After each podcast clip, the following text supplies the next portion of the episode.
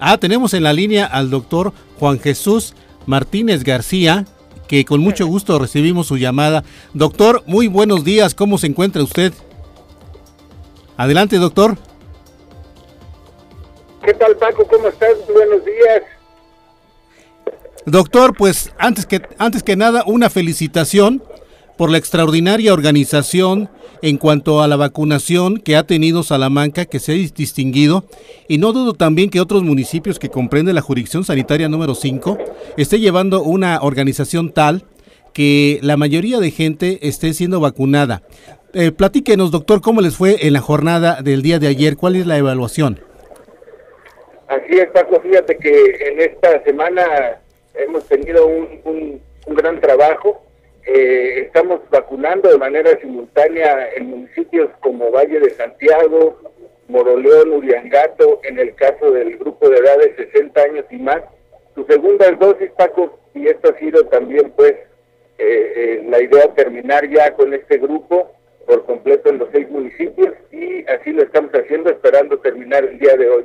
Y en el caso de Salamanca hemos podido ya iniciar como el municipio más grande de la jurisdicción con la con el grupo de edad de 50 años a 59, pero además también con aquellas mujeres que están embarazadas, eh, eh, que tienen más de 18 años y que tienen ya más de 8 semanas de gestación, lo ideal a partir de la novena semana de gestación. Ha sido una participación extraordinaria de verdad de la, de la población y nosotros pues yo agradezco mucho tus palabras, espero que ese sea el sentir de toda la población porque como Secretaría de Salud, como jurisdicción sanitaria, hemos tratado de prepararnos al máximo, eh, de, darles el mejor servicio, de preparar los espacios de vacunación cada vez de mejor manera, como en todo vamos aprendiendo, vamos tratando de hacer mejor y solamente para, para el beneficio de la población, para su comodidad y para que estemos de la mejor forma. Vamos aprendiendo y aprovecho también, Paco, si me permites agradecer al gobierno municipal, porque toda la parte logística de, mobiliario, este, el apoyo con vialidad, con, policía municipal, etcétera, pues hay que agradecérselo a todos los gobiernos municipales de la jurisdicción sanitaria, porque con ellos y junto con ellos hemos logrado ir perfeccionando este proceso, Paco. ¿Cuáles son las áreas de oportunidad, doctor? De decir, ¿cuáles son los detalles que habría que limarse para esta segunda jornada? ¿Notaron ustedes algo? sí ha sido una experiencia muy interesante. Hemos tenido de todo un poquito. Cada día integramos más. Ahora hemos decidido utilizar eh, grandes centros de vacunación. Eh, como pudiste ver, iniciamos con el Polideportivo de Valtierrilla, este, iniciamos con la Unidad Deportiva Sur, iniciamos con el Gimnasio Lázaro Cárdenas. Tres puntos en diferentes áreas de la ciudad que nos permite cubrir área urbana y suburbana y déjame decirte, Paco, que en el caso de Salamanca en particular, contamos eh, este, hasta el día de ayer por la noche, poco después de las 11 de la noche que terminamos actividades este, de vacunación en los tres puntos, con 52 brigadas, Paco. Eso quiere decir que es una enfermera registradora, una enfermera vacunadora y un voluntario eh, o voluntaria que puede ser médico, enfermera, trabajadora social, promotora de la salud para estar guiando a nuestros, a nuestros pacientes, a nuestros usuarios, para, para ir pasando a recibir la dosis de 6 en 6, que es el número de dosis que Pfizer nos ofrece en su presentación en, el frasco. Y, de esta manera nos permitió ser muy, muy ágiles. La verdad de las cosas, Paco, es que déjame decirte que la capacidad instalada ayer para poder vacunar es que cada brigada vacune alrededor de, eh, pues, ¿qué te puedo decir? Más, menos estamos hablando de, eh, eh, teníamos la capacidad de vacunar a 500 eh, personas por, por, por día, perdón, por, por, por hora, ¿verdad? De 488 a 500 personas por hora. Prácticamente nuestros vacunadores y nuestras vacunadoras hoy aplican una, una dosis por minuto y esto sin duda nos da una gran tranquilidad, pero nos da también una gran seguridad en la estructura instalada para que el paciente pueda durar menos. Claro, tenemos que esperar 25 30 minutos en la observación para ver que no haya ninguna reacción anafiláctica, alérgica al, biológico o al, vehículo del biológico. pero hemos logrado de la mano de nuestros compañeros servidores de la Nación, que, de la Secretaría del Bienestar, de la Secretaría de Defensa Nacional, Guardia Nacional, pues evidentemente hemos podido tratar de agilizar en, todos los en todos los rubros. Áreas de oportunidad, como siempre vamos a tener, lo importante es que cada momento de la vacunación lo estemos perfeccionando y así buscamos hacerlo. Déjame decirte que hemos debido ir probando varios temas, por ejemplo, en la Secretaría de Bienestar tiene que realizar varios registros eh, de, documentos federales, de algunos formatos federales, con los datos generales del paciente, etcétera, y, estamos eh, gustosos porque hemos ido encontrando de la mano de ellos en la mejor forma para que sea lo más ágil posible y hemos concluido que la mejor manera de hacer esto es que esté personal de salud, personal de Sedena o de Guardia Nacional y personal del Secretario del Bienestar en los accesos a los puntos, con el afán de que entre las tres instituciones podamos regular este, eh, el acceso toda vez que cumplan con los requisitos necesarios y hacerlo de la mejor manera. Y al interior de los puntos de vacunación hemos eh, decidido estar haciendo, después de probar varias, varias posibilidades, de que los registros de llenar sus formatos se realice al término del procedimiento, justamente cuando el paciente descansa y es observado por los médicos y las enfermeras, para poderlo dar de alta y, e irse a su casa. Entonces esto nos ha permitido ir avanzando mucho y tener esa velocidad, esa capacidad de vacunar y la jornada de ayer fue una, una, una muestra de ello.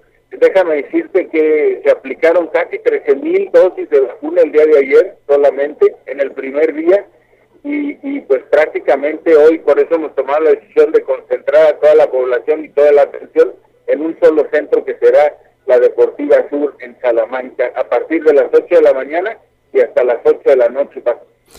Eh, ¿Habrá el mismo número de, de, lugares para vacunar o solamente se restringirán a algunos?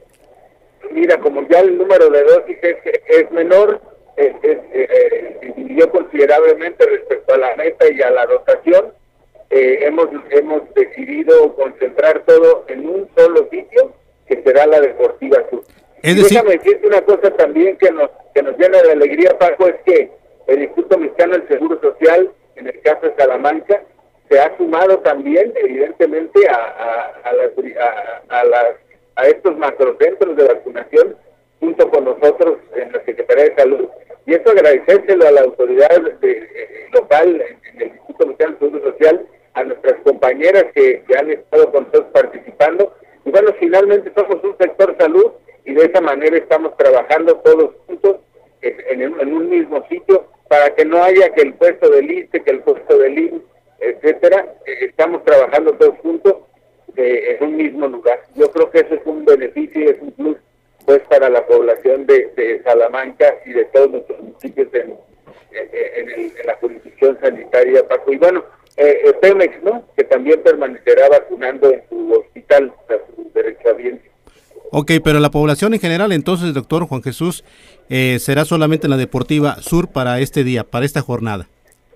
Así es, Paco, así es, Paco, y, ojalá que tengamos la misma afluencia de la gente, la misma participación y, que podamos seguir mejorando en este servicio. Nos falta mucho, Paco, tenemos todavía muchos grupos por, atender. ¿Cuál es el reto vacunar? es un grupo que tiene mayor número de, personas de esa edad y, y obviamente con mayor vitalidad, pero también con características particulares personas que ya no, que sí se valen por sí mismas, a diferencia de nuestros adultos mayores, siguen teniendo una vida laboral activa, que sus horarios son diversos, sus turnos son diversos, y pues esto nos, nos invita a, a, este, a esta nueva modalidad de macrocentros para que tengan disponibilidad de ellos y para que puedan ser vacunados con mayor facilidad para accesar y para permanecer y hacerlo más rápido para que puedan continuar con su vida ordinaria en el día a día.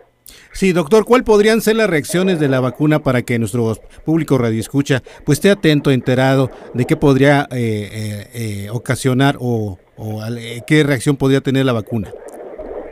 Sí, Paco, fíjate que a pesar de que todas las vacunas, todos los biológicos que estamos aplicando en México y en el mundo, pues, fueron aprobados en una fase 3, es decir, todavía de experimentación, pero ya en su última fase, Este, pues la verdad es que eh, nosotros en la función sanitaria prácticamente no hemos tenido todavía un EJAVI, le llamamos nosotros, un eh, efecto asociado o probablemente asociado a la vacunación. No hemos tenido ninguno grave. Claro que sí, de pronto puede haber efectos secundarios leves o, bueno, efectos locales leves como el dolor en el sitio de la aplicación, eh, un poquito de inflamación por, por el músculo, que es lo que la provoca, pero eh, entre otras cosas pudiera haber un poquito, sobre todo esto sucede en la segunda dosis, un poco de dolor de cabeza, fatiga, somnolencia, este, y bueno, pues eh, esas son las que ordinariamente logramos ver afortunadamente y que hemos visto en nuestra jurisdicción. Nosotros hemos prácticamente aplicado solamente Pfizer, que es una de las más estudiadas con mayor sustento científico, que si bien tiene también mayores complicaciones porque debe estar en nuestra congelación a menos 70 grados centígrados. Una vez descongelada, eh, debe de permanecer eh, a una congelación también de menos grados centígrados, pero eh, que puede durarnos hasta cuatro días en plena en plena disponibilidad. Entonces, lo que pudiéramos tener como, como, como escenario mayor es específicamente en este tipo de vacunas eh, fíjate que tiene un vehículo que es el polietilenglicol, que no se había utilizado en ninguna vacuna en el mundo, en la, historia de la vacunación, y que bueno, no tenemos ese dato. Afortunadamente no hemos tenido ninguna reacción de estas mayores, pero eh, pudiera ser una reacción alérgica a esta sustancia en particular. Afortunadamente no tenemos ninguna registrada todavía, seguimos observando, por eso esos sitios de observación preparados además con profesionales que toman un curso de reanimación, de, de, todo esto especializado en esta emergencia en particular y que cuentan con los con los eh, la tecnología pues que debemos de tener localmente y que podemos tener en un punto de vacunación, pero además con los medicamentos que en todo caso pudieran llegarse a utilizar y que afortunadamente no, no han debido utilizarse. Y esperemos seguir así, sin embargo, pues es un aprender diario, Paco, y y así lo seguiremos haciendo con toda la responsabilidad y todo el compromiso con la ciudadanía. Sí, doctor, finalmente, muchos se han preguntado cuánto nos va a proteger, cuánto tiempo nos va a proteger esta vacuna luego de la segunda dosis, en el caso de Pfizer. Eh, ¿Estaremos protegidos durante un año o ya la vacuna llegó para quedarse? ¿Será cada año? ¿O, cómo, cómo, cómo eh, se prevé la protección a la humanidad de, con esta vacuna? ¿Cada qué tiempo? Sí, Paco, mira, eh, eh, se sigue estudiando el tema. Es un tema muy interesante. Hoy ya, por ejemplo, algunos biológicos desarrollan vacunas de, solo una dosis, este, Cancino, Sputnik Light, eh, en fin, algunas otras, Johnson y Johnson. pero bueno, este, Pfizer en particular, que la estamos aplicando, se aplican dos dosis. Muy seguramente, Paco, y hemos visto que entre más tiempo tardemos en vacunar a la mayoría de la población, es por arriba del 70-80% para hablar de una inmunidad colectiva, pues podrá seguirse manteniendo la presencia de mutaciones, ¿no? Como hoy sabemos, mutación o, el tipo californiano, de Alaska, de Sudáfrica, de India, desde la mexicana, también ya tenemos una mutación mexicana, y hoy presentes prácticamente en Guanajuato, algunas de ellas también. Entonces ese es el reto de avanzar en la vacunación y ojalá que lo podamos seguir haciendo. Eh, el reto es también que sigamos teniendo proveeduría constante por parte del gobierno federal y sabemos que es un tema mundial también, Paco. Pero eh, parece ser que sí, ante estas circunstancias como se han venido comportando, todos nos dicen que tendremos que esperar una vacuna anual que esté diseñada para los para los tipos de, de mutaciones o o de, o de pues que en el año hayan estado circulando será reformulada para poder aplicar el refuerzo anual. Ah, en el tema de Pfizer, hoy Pfizer estudia la, la posibilidad, primero ya aprobó el uso en mayores de 12 años, segundo ya aprobamos, se aprobó el uso para mujeres embarazadas, que es un avance sustantivo.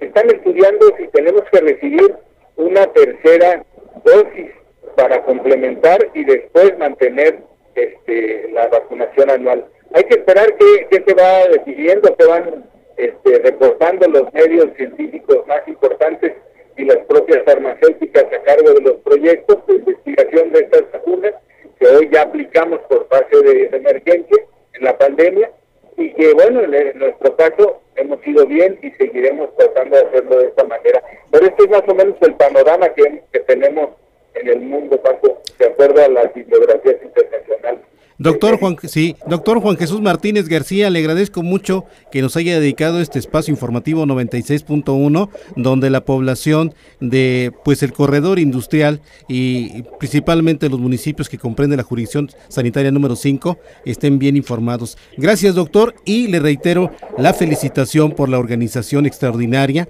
el profesionalismo con que han actuado pues los médicos y todo este conjunto de la Secretaría de Salud que como usted bien dice han trabajado todos de la mano.